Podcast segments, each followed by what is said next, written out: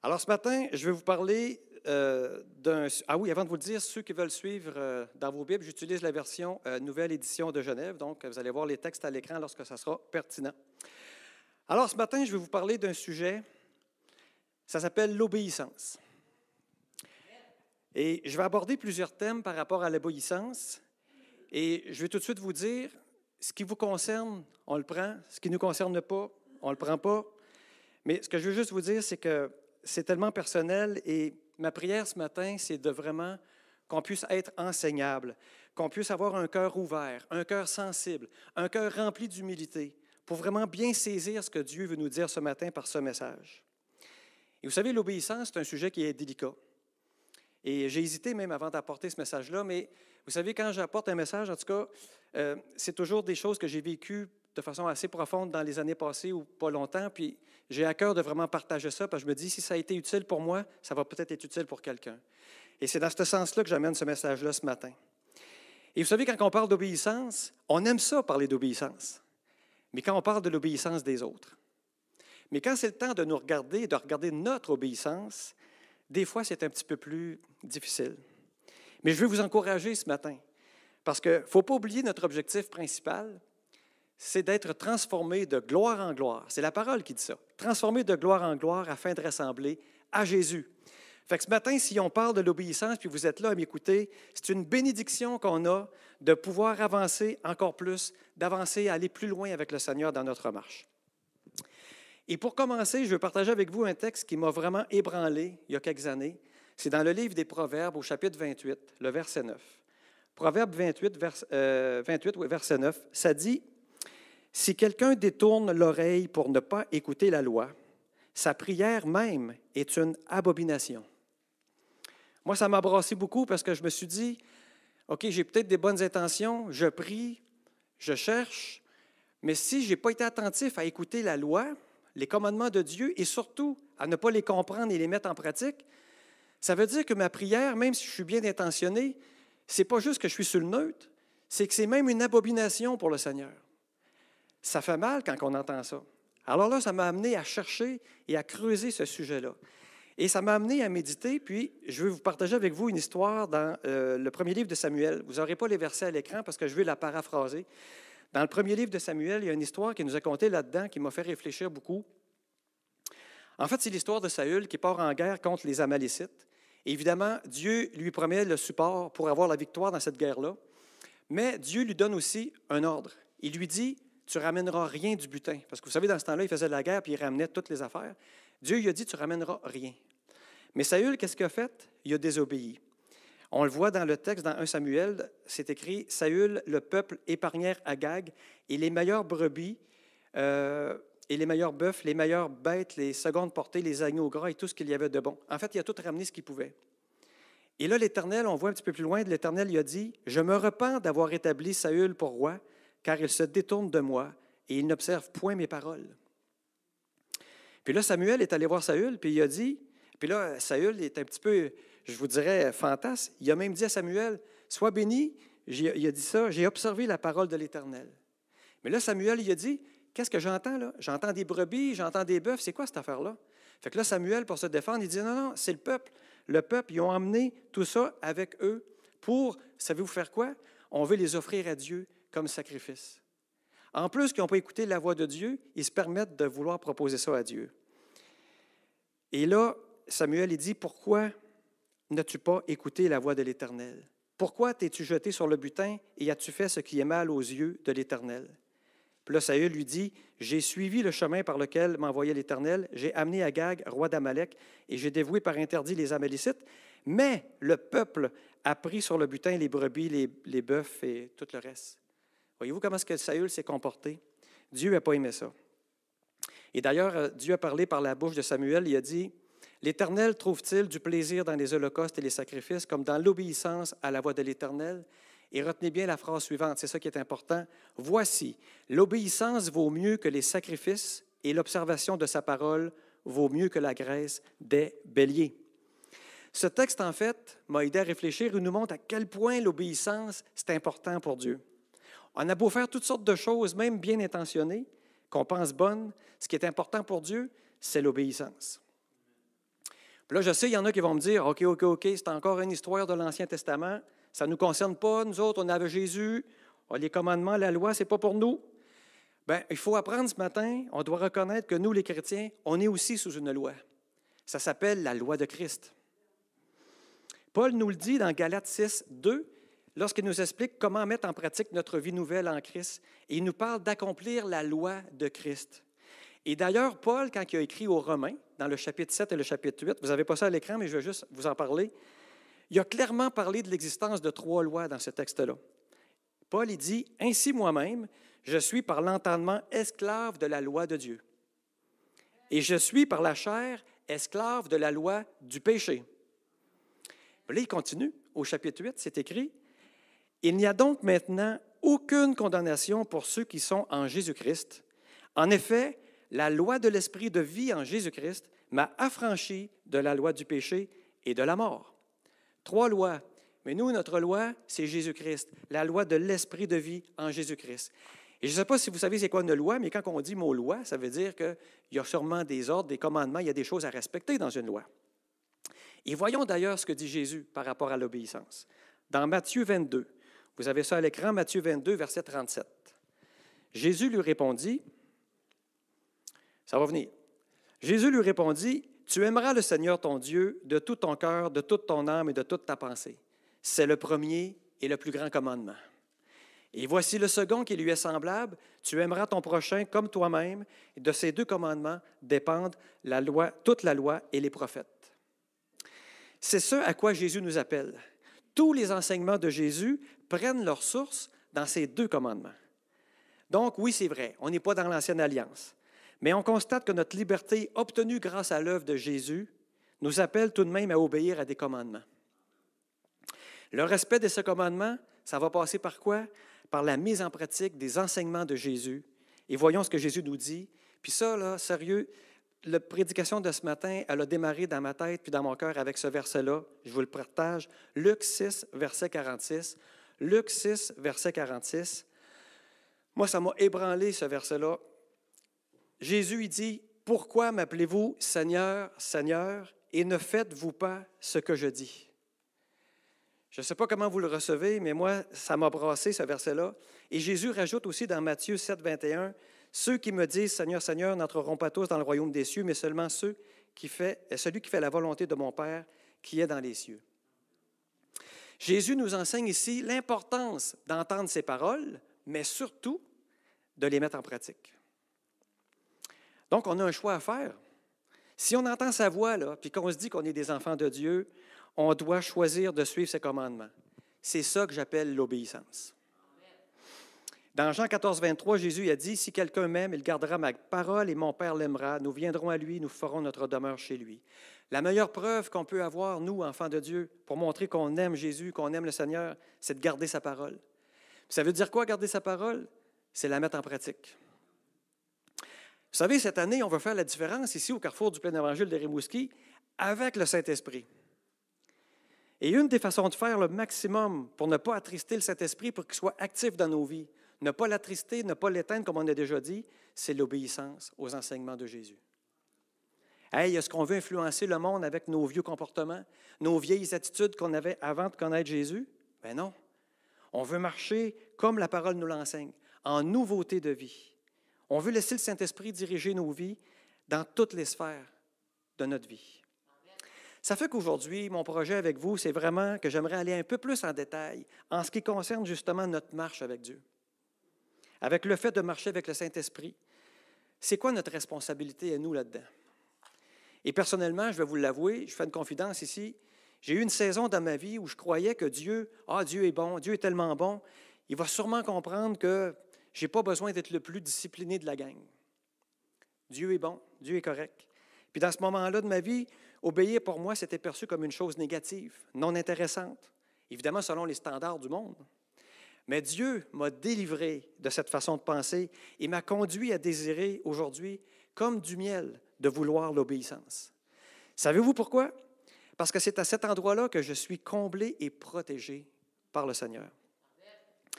Voulez-vous savoir c'est quoi les versets qui ont trotté dans ma tête pendant plusieurs années quand je pensais à tout ça? Je vous emmène dans le livre de Jacques, au, chapitre 1. Jacques 1, et on va lire le verset 23 et 25. C'est écrit, car si quelqu'un écoute la parole et ne la met pas en pratique, il est semblable à un homme qui regarde dans un miroir son visage naturel et qui, après s'être regardé, s'en va et oublie aussitôt comment il était.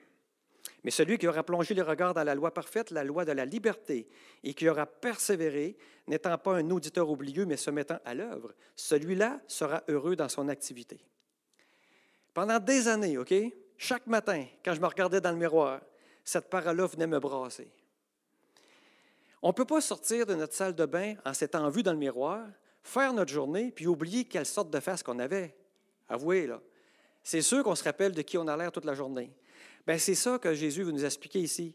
Tu ne peux pas avoir la parole, lire, mettons, dans ton petit coin de lecture le matin, puis après ça, partir, faire ta journée comme si tu n'avais rien vu, comme si tu avais tout oublié. Ce n'est pas souhaitable de faire ça. Quand j'ai pris conscience de ça, ça a vraiment transformé ma posture face à l'étude de la Bible et des connaissances qui sont pour moi là-dedans.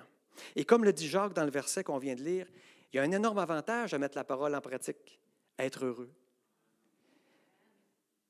C'est pas ça que tout humain cherche depuis la nuit des temps. Toute génération confondue, toute culture, tout, tout le monde cherche le bonheur. Donc, ça m'intéresse de vous parler de pourquoi l'obéissance. Il y a deux raisons que j'ai notées, moi, en tout cas, pourquoi l'obéissance. D'abord, parce que Jésus est notre Sauveur. On aime ça, parler de Jésus comme notre Seigneur et Sauveur, mais notre Seigneur. J'étudie Seigneur ou Sauveur, je me suis mêlé. Je veux dire Seigneur. OK? On dit que Jésus est notre Sauveur, mais il est aussi notre Seigneur. Mais là, la question qu'on se pose, est-ce qu'on réalise vraiment qu'est-ce que ça signifie d'avoir un Seigneur? Dans les définitions actuelles existantes, un seigneur, on dit que c'est quelqu'un qui possède un droit qui peut être symbolique, fiscal, judiciaire, sur des terrains et sur des sujets qui occupent ce terrain-là. Fait qu'un seigneur, il s'attend à rien de moins que recevoir l'obéissance de ses sujets, parce que c'est lui le Seigneur. Mais est-ce qu'on vit vraiment tous les jours en se rappelant qu'on doit obéissance à Jésus parce qu'on dit qu'il est notre Seigneur? Et ce matin, en, me préparant un petit peu puis en prenant le déjeuner à la maison, j'ai entendu le chant attaché à la croix. J'ai vu Jésus vraiment sur sa croix, attaché pour moi.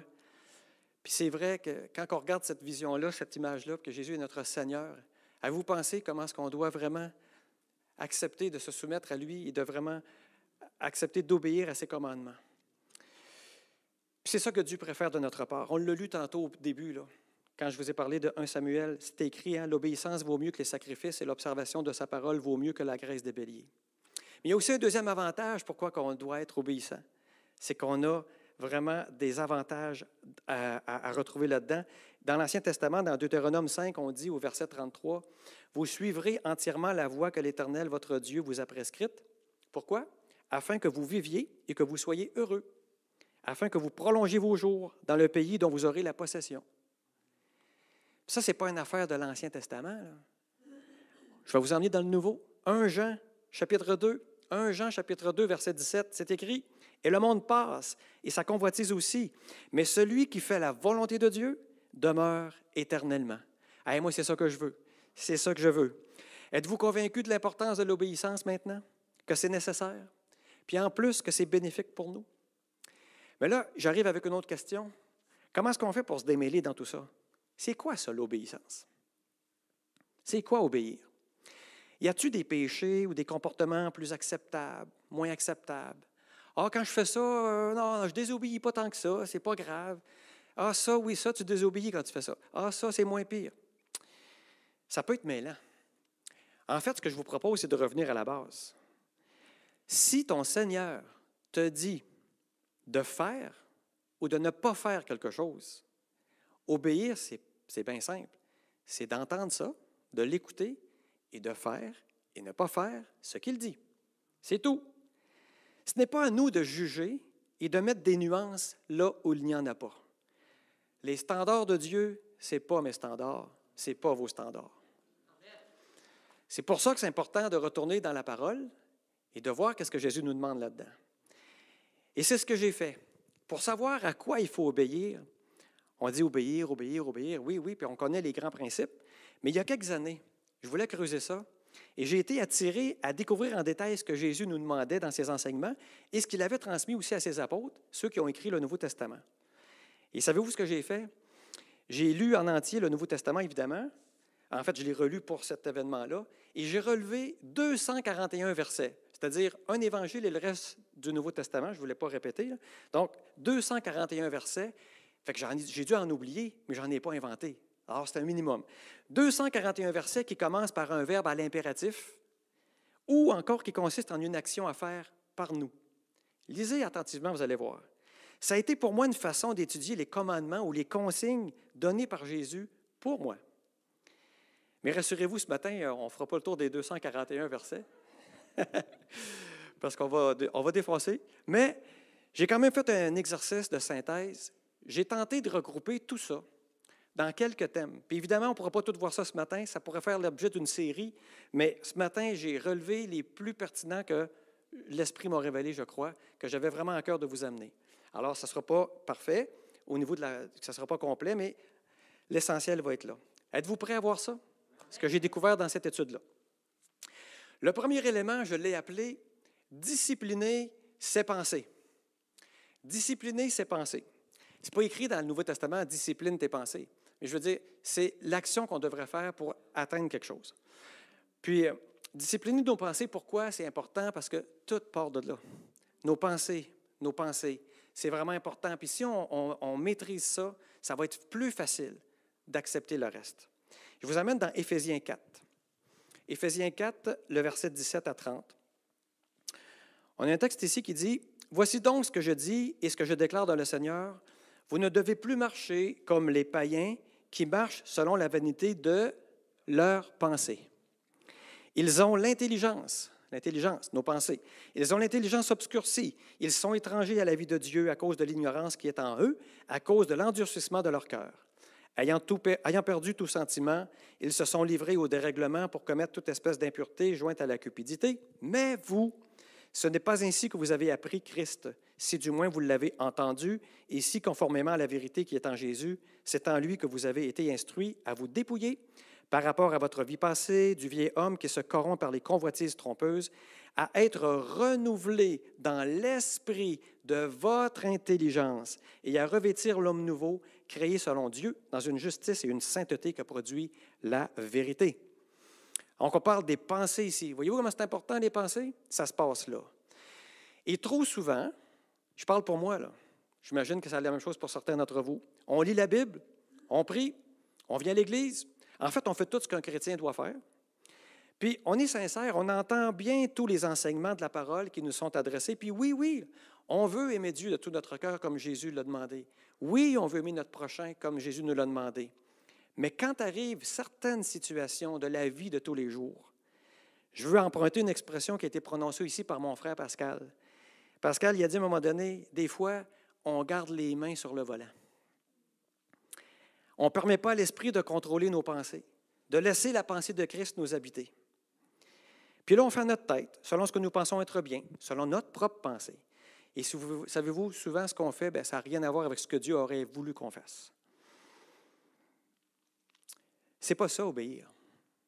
Je ne parle pas ici de demander la direction de Dieu pour choisir la couleur de vos bas le matin. Mais je parle ici de la direction que tu sais que Dieu a pour toi dans certains domaines de ta vie et pour lesquels tu ne veux pas te soumettre parce que tu as peur de l'inconnu, peur de perdre quelque chose. Il y a quelque chose qui te bloque.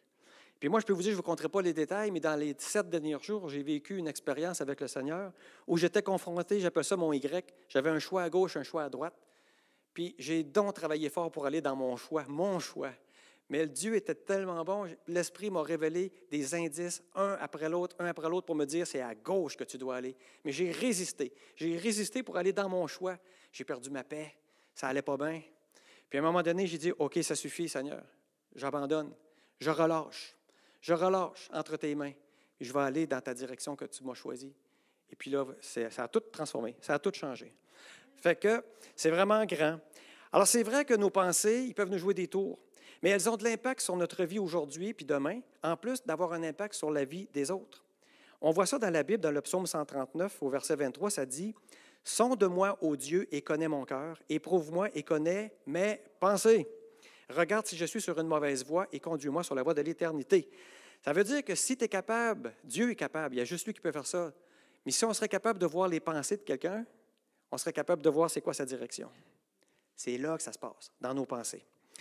Savez-vous que les découvertes scientifiques dans le domaine de la psychologie puis des sciences cognitives ont révélé depuis plusieurs années l'importance et le rôle des pensées pour notre santé, tant psychologique, émotionnelle que physique? Il y a beaucoup de chercheurs qui ont observé des corrélations significatives entre les pensées négatives et l'état de santé. Dans ces cas-là, ce qu'on a remarqué, c'est que les mauvaises pensées provoquaient un dysfonctionnement énergétique dans tout notre corps, un peu comme un court-circuit qu'on aurait au niveau de notre pensée, qui amènerait tout un tas de symptômes ou de perturbations psychologiques, physiologiques. Au contraire, on a observé que des pensées positives, optimistes, teintées de confiance, sont reliées à des esprits qui sont calmes, à des corps en bonne santé. Mais savez-vous quoi? La Bible nous avait déjà tout dit ça, bien avant que la science fasse des découvertes, dans un petit verset. Proverbe 23, verset 7. Proverbe 23, verset 7, ça dit, car il est, on parle de quelqu'un, car il est comme les pensées de son âme. C'est assez révélateur, hein? Alors, ce sont nos pensées qui nous définissent vraiment. Et si on veut obéir à la voix de Jésus et faire ce qu'il nous dit, on devrait aspirer à se laisser remplir par ses pensées, à sa façon de penser. Et dans 1 Corinthiens 2,16, on dit Qui a connu la pensée du Seigneur pour l'instruire? Nous, nous avons la pensée de Christ. Merveilleux, hein? Amen. Mais ce n'est pas tout d'avoir la pensée de Christ. On doit choisir. On doit choisir de permettre à cette pensée-là de demeurer en nous et de surtout nous laisser nous contrôler. Puis des fois, ça peut être mêlant dans les pensées, mais c'est tellement merveilleux, c'est bien fait. Si on ne sait pas vraiment c'est quoi des bonnes ou des mauvaises pensées, je vous emmène dans Philippiens 4. Philippiens 4 au verset 8. Dieu nous a fait une liste des pensées qu'il souhaite qu'on garde en nous. Au reste, frère, que tout ce qui est vrai, tout ce qui est honorable, tout ce qui est juste, tout ce qui est pur, tout ce qui est aimable, tout ce qui mérite l'approbation, ce qui est vertueux et digne de louange, soit l'objet de vos pensées. Quand tu as des pensées puis tu ne peux pas les mettre dans une de ces catégories-là, pose-toi des questions. Les mauvaises pensées, vous savez, c'est la Bible qui le dit, ça provient du cœur de l'homme. On voit ça dans Marc 7, 21. Ça veut dire qu'on devrait filtrer attentivement ce que nous laissons entrer dans nos pensées et véritablement rendre toute pensée captive, comme nous l'enseigne la parole dans 2 Corinthiens 10, 5. 2 Corinthiens 10, 5, ça dit Nous renversons les raisonnements et toute hauteur qui s'élève contre la connaissance de Dieu et nous amenons toute pensée captive à l'obéissance de Christ. Concrètement, là, prenons l'habitude de demander au Saint-Esprit la bonne direction. Ce programme de télévision-là, c'est correct pour moi? Ce livre-là, c'est correct pour moi? Ce film-là, c'est correct pour moi? Cette fréquentation-là, c'est correct pour moi? Puis là, je ne suis pas en train de vous dire de fermer vos télévisions, mais on va l'avouer, il est assez rare qu'on voit des émissions qui nous encouragent, nous communiquent de l'espoir, nous montrent l'amour, nous montre la volonté de faire des bonnes choses. La plupart du temps, on va plus avoir des choses euh, qui vont nous amener de l'anxiété, de la peur, l'impudicité, toutes sortes d'affaires comme ça. La meilleure âme que nous pouvons gagner, euh, la meilleure âme que nous pouvons avoir pour gagner ce combat-là, ça consiste à nourrir délibérément nos pensées de la vérité et de la puissance de Dieu. Il faut simplement ouvrir notre cœur et le laisser nous remplir de son Saint-Esprit pour faire quoi? Pour nettoyer ça, toutes ces mauvaises pensées-là. Puis, un petit truc, à chaque fois qu'on est devant une pensée qui nous rend vraiment pas confortable, une mauvaise pensée, une pensée qui peut nous faire glisser loin de la volonté de Dieu, il faut immédiatement régler ça. Il faut y faire face, la reconnaître et il faut la refouler avec la prière. C'est le moyen qu'on a. Ça va-tu jusqu'à date? Ça va? Donc, la pensée, c'est un gros point. J'ai mis du temps là-dessus. Le deuxième point que je veux amener, Jésus nous a dit d'aimer Dieu de tout notre cœur, de toute notre pensée, de toute notre âme. Et le point que je vous amène, je vais vous l'expliquer là, mais je l'ai intitulé Renoncer à l'occultisme. Wow, je sais que c'est rough un peu. Renoncer à l'occultisme. Pourquoi j'ai amené ça? C'est parce que c'est important. On le sait, nous autres, bien sûr, qu'il existe un autre monde que celui qu'on voit avec nos yeux. La Bible nous le dit d'ailleurs. Ok, C'est écrit dans Colossiens 1,16 Car en lui, ont été créées toutes les choses qui sont dans les cieux et sur la terre, les visibles, les invisibles, les trônes, dignité, domination, autorité. Donc, il y a un monde visible, il y a un monde invisible. On est d'accord là-dessus? Mais Éphésiens 6.12 nous met en garde au sujet du monde invisible. C'est écrit, car nous n'avons pas à lutter contre la chair et le sang, mais contre les dominations, contre les autorités, contre les princes de ce monde de ténèbres, contre les esprits méchants dans les lieux célestes. Il faut être conscient de ça. Ça existe, ça. Puis, c'est un terrain où ce qu'on va être en danger si on va jouer là-dedans. D'ailleurs, Dieu nous a mis en garde dans Deutéronome 18 qu'on ne trouve chez toi personne qui fasse passer son fils ou sa fille par le feu, personne qui exerce le métier de devin, d'astrologue, d'augure, de magicien. Donc, vous connaissez la suite. Bien, je pense que vous l'avez à l'écran, on va le lire. Euh, personne qui consulte ceux qui évoquent les esprits ou qui disent la bonne aventure, personne qui interroge les morts, car quiconque fait ces choses est en abomination à l'Éternel, et c'est à cause de ces abominations que l'Éternel, ton Dieu, va chasser ces nations devant toi. Pourquoi je prends la peine d'amener ce point-là ce matin ici?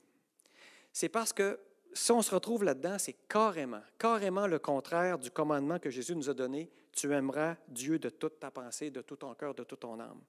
Puis en plus, se tenir là, ça nous expose à se retrouver sur le terrain de l'ennemi, où je vous avoue bien franchement, tout seul avec notre petit corps, on est bien vulnérable. Pour prendre une image, ça serait pas pire prendre un petit mouton et le mettre dans le cage d'un gros lion qui a faim. C'est ça qu'on ferait. Je sais, je sais, je sais, on est au courant de ça, puis je suis à peu près certain qu'il n'y a personne ici, puis ceux qui veulent m'écouter à la maison, on ne fait pas des séances d'incantation avec les esprits méchants, puis je sais, on est au courant de ça, puis on ne va pas là-dedans. Mais ce que je veux amener ce matin, c'est pourquoi je l'amène, c'est qu'il ne faut pas sous-estimer certaines pratiques qui peuvent être juste des simples habitudes ou même juste des jeux qui peuvent sembler inoffensifs, mais qui sont en fait des ouvertures qui permettraient à l'ennemi de s'infiltrer dans nos vies. C'est ça le danger. Voulez-vous des exemples concrets? Je vous en énumère quelques-uns. Les planches de Ouija, les horoscopes, la numérologie, la méditation transcendantale, les projections astrales, les séances de spiritisme. J'inclus là-dedans l'hypnose. Tous les concepts issus de certaines religions orientales. En fait, c'est toutes des pratiques, même si c'est fait pour rire, c'est pas sérieux, on s'amuse avec ça, ben, ça constitue en fait des interventions avec le monde surnaturel. Et bien franchement, si on n'a pas la barrière du Saint-Esprit avec nous pour nous protéger, on n'est humainement pas de calibre à faire face aux puissances des ténèbres. Et le danger là-dedans, c'est que la puissance dissimulée derrière ces pratiques est bien réelle. Et son intention, c'est de nous détruire. Puis quand bien même tu dirais, oh non, c'est juste un jeu, je m'amuse, c'est pas sérieux, le diable, lui, il joue pas avec ça. Et je veux t'exhorter ce matin, si dans ton cœur, tu désires vraiment vivre dans l'obéissance à la parole de Dieu, peut-être as-tu déjà pratiqué de telles choses, même si ça fait 30 ans. Mais depuis que tu es avec Jésus, tu as peut-être, et c'est tant mieux, cessé ces pratiques-là. Mais je veux te dire une chose ce matin, c'est que de cesser de les pratiquer, ça ne suffit pas. Si tu as déjà joué dans ce monde-là, il est nécessaire de prendre le temps ce matin, devant Dieu, de confesser cela, d'y renoncer et de rompre tous les liens avec le monde occulte afin d'être totalement libéré. Puis là, vous allez me dire, oh, c'est une grosse mission. On est capable de faire ça. Vous avez le pouvoir de faire ça. Luc 10, 19. Jésus a dit lui-même, Voici, je vous ai donné le pouvoir de marcher sur les serpents et les scorpions, et c'est sur toute la puissance de l'ennemi, et rien ne pourra vous nuire. Vous êtes outillés pour vraiment faire le ménage. Ça va tout le monde? Good. Je parle toujours de l'obéissance. Hein? Je, vais amener des choses concrètes par rapport à l'obéissance au commandement que Jésus nous a laissé. Le troisième, je l'ai intitulé Refuser, mais attention, l'immoralité sexuelle. Je suis précis, hein? Hmm? Pourquoi je suis si précis que ça ce matin puis que j'amène ça ici ce matin? Pour deux raisons. Je n'ai pas fait d'études, mais il s'agit assurément d'une problématique assez répandue même dans le monde chrétien. Et c'est surtout parce que la parole en parle abondamment. Et je ne vais pas me lancer ce matin dans le classement des péchés, qu'est-ce qui est grave, pas grave, euh, c'est pas ça l'histoire. Mais quand même, quand on lit le Nouveau Testament particulièrement, on sent bien que c'est important ça. Et pourquoi c'est si significatif comme péché? J'ai trouvé la réponse dans 1 Corinthiens 6 au verset 18. 1 Corinthiens 6, verset 18, ça dit Fuyez la débauche. Quelque autre péché qu'un homme commette, ce péché est hors du corps. Mais celui qui se livre à la débauche pêche contre son propre corps. Puis en ce qui concerne notre corps créé par Dieu, la parole est claire. Hein? On voit au verset 13 un peu plus loin, mais le corps n'est pas pour la débauche, il est pour le Seigneur, et le Seigneur est pour le corps. Fait que si le Seigneur a pris la peine d'écrire et de faire écrire ça dans sa parole, on ne doit pas niaiser avec ça. D'ailleurs, dans ce même chapitre 6, dans 1 Corinthiens, on retrouve une énumération de tous ceux qui n'hériteront pas le royaume de Dieu. Dans cette liste, on mentionne les débauchés en premier. Après ça, on parle des adultères, etc. Je ne la nommerai pas toutes. Mais ça doit quand même nous faire réfléchir que c'est quelque chose d'important pour Dieu. Peut-être qu'on n'est pas conscient de la gravité, un peu comme tantôt, c'est quand on parlait d'horoscope, etc., etc. Bah, c'est pas grave, je fais rien de mal, je fais juste ça pour le fun un peu. Mais peut-être que ce matin, tu viens de réaliser que oui, tu fais ça pour jouer, mais tu es sur le terrain de l'ennemi quand tu fais ça. On est vraiment, on s'expose à un danger. Ben, c'est la même chose avec l'immoralité sexuelle. Ça dépasse ce qu'on peut en penser, nous, avec notre perspective. C'est sûr qu'on pourrait bien se dire, ben non, je ne fais pas de mal à personne. On est bien, c'est correct. C'est quoi le problème? Veux-tu savoir c'est quoi le problème? En fait, le problème avec ça, c'est que ça ne touche pas seulement le concept du physique, c'est que l'immoralité sexuelle envahit aussi l'âme. C'est là le danger. Savez-vous que la sexualité, c'est le moyen qui a été conçu par Dieu pour unir un homme et une femme dans un amour engagé, un amour sacrificiel, inconditionnel? Faire un mauvais usage de tout ça, ça revient à faire comme un sacrilège face à Dieu. On sait que le mariage entre un homme et une femme, c'est une représentation dans le monde naturel de la relation que l'Église, avec un grand E, doit avoir avec son époux Jésus. Pasteur David nous a expliqué ça la semaine dernière. Cette relation-là entre un époux et une épouse. Bien, je pense que c'est important, puis il faut honorer cela et non pas le souiller. Alors, on veut vivre dans l'obéissance de la parole de Dieu, Bien, une, une, façon concrète d'y parvenir, c'est de s'éloigner de l'immoralité sexuelle. Puis la parole va même plus loin. C'est pour ça que j'en parle ce matin. Dans Éphésiens 5.3, ça dit que la débauche, ni aucune impureté, ni la cupidité ne soient pas même nommées parmi vous, ainsi qu'il convient des saints. On est une coche en haut, là. C'est hot, hein? Fait que c'est très précis. Mais heureusement, heureusement, Dieu sait que ça peut être difficile. Puis on a de la misère avec ça, mais il nous a donné le moyen d'en sortir et de résister. Il a placé son Saint-Esprit en nous pour qu'on puisse surmonter la tentation. Il y a des versets pour ça. Il s'agit d'avoir un cœur sincère et de laisser toute la liberté au Saint-Esprit d'agir dans nos vies. Ça va toujours? Êtes-vous prêt pour un autre point? Oui, à la maison, répondez pas, mais j'espère que ça va bien. Un autre point qui est relié aux deux précédents, j'ai appelé ça, parce que quand on repense à tout ça, puis j'ai regardé les enseignements que j'avais là-dedans, j'ai appelé ça nettoyer sa maison. Nettoyer sa maison. On connaît le principe de nettoyer sa maison spirituelle, hein, notre cœur. On veut offrir au Saint-Esprit un environnement digne de sa présence. On s'entend là-dessus? Mais ce matin, là, je vais aller plus loin. Je vais vous parler de votre maison, votre lieu de résidence physique. Nettoyer sa maison. C'est possiblement quelque chose auquel on ne pense pas toujours. C'est pour ça que je l'amène ce matin. La parole, elle, elle nous enseigne à porter attention à ça. Dans Deutéronome 7, 26, ça dit Tu n'introduiras point une chose abominable dans ta maison, afin que tu ne sois pas comme cette chose, dévouée par interdit. Tu l'auras en horreur et tu l'auras en abomination, car c'est une chose dévouée par interdit. C'est très précis ce matin. Là.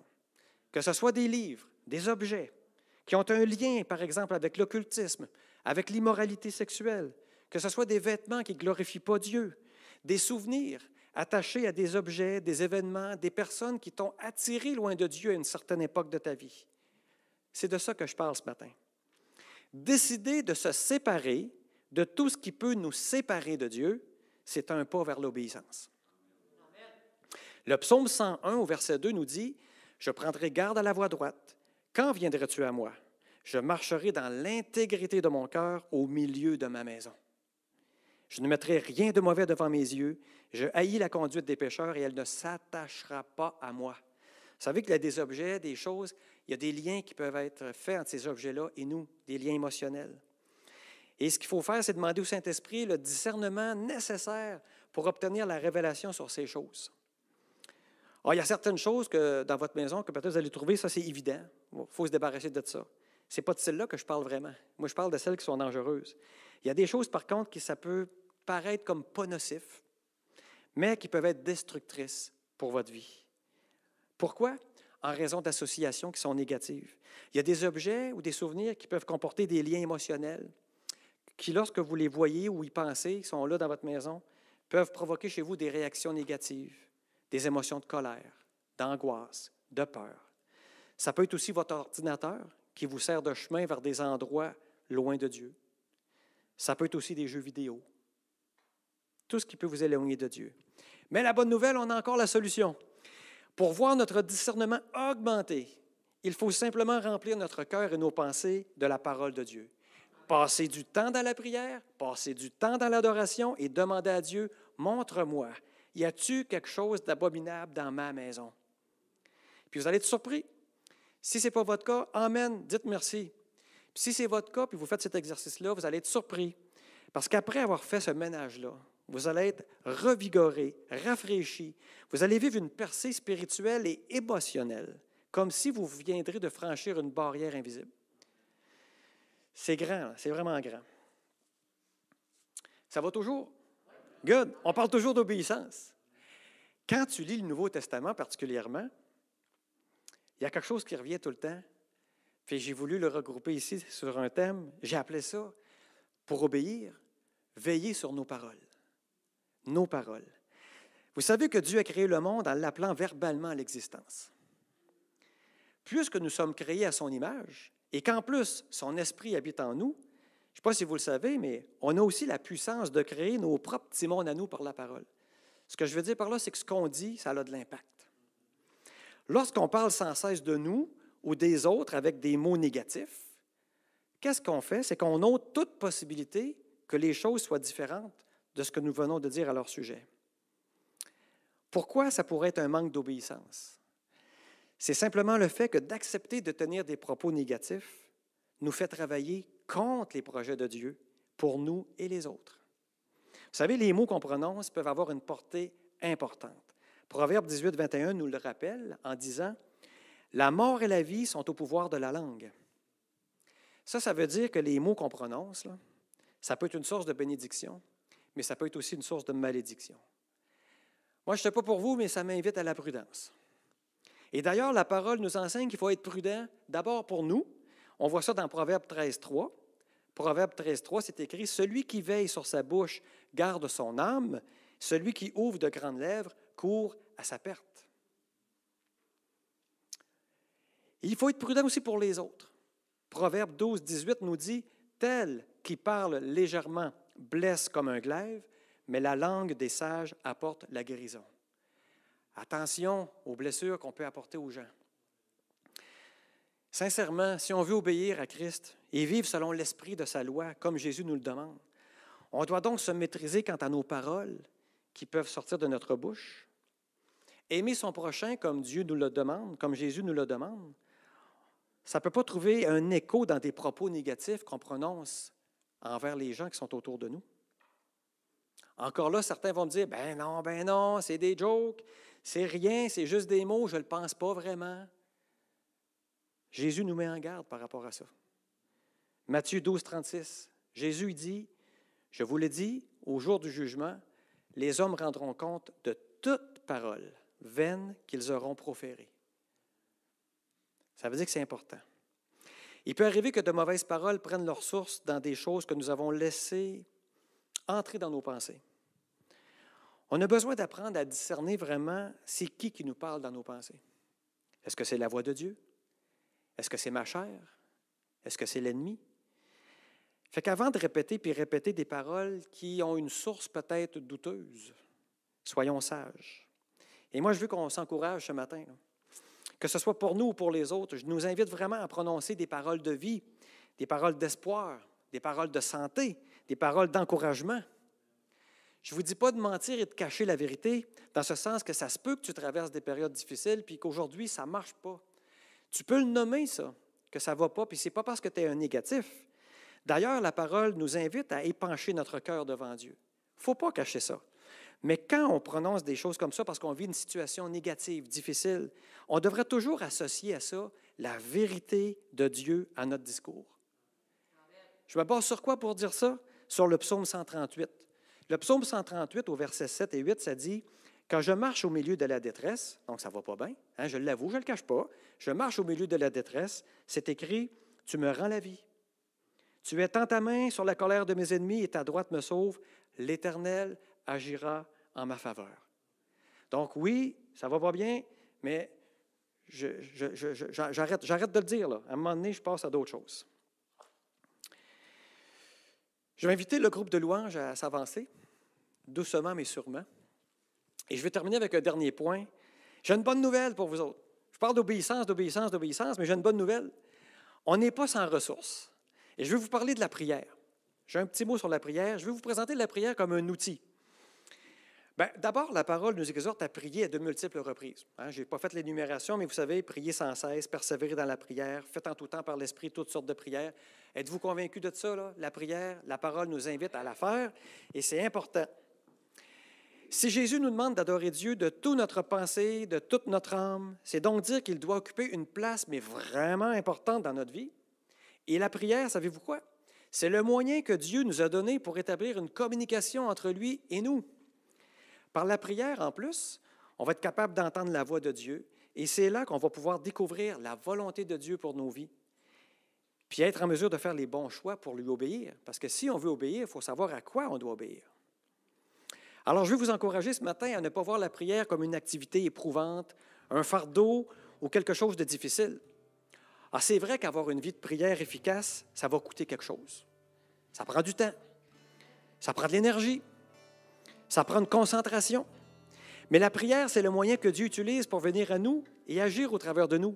C'est quand même excitant de savoir que le Dieu de l'univers, le Créateur, par la prière, est en contact avec.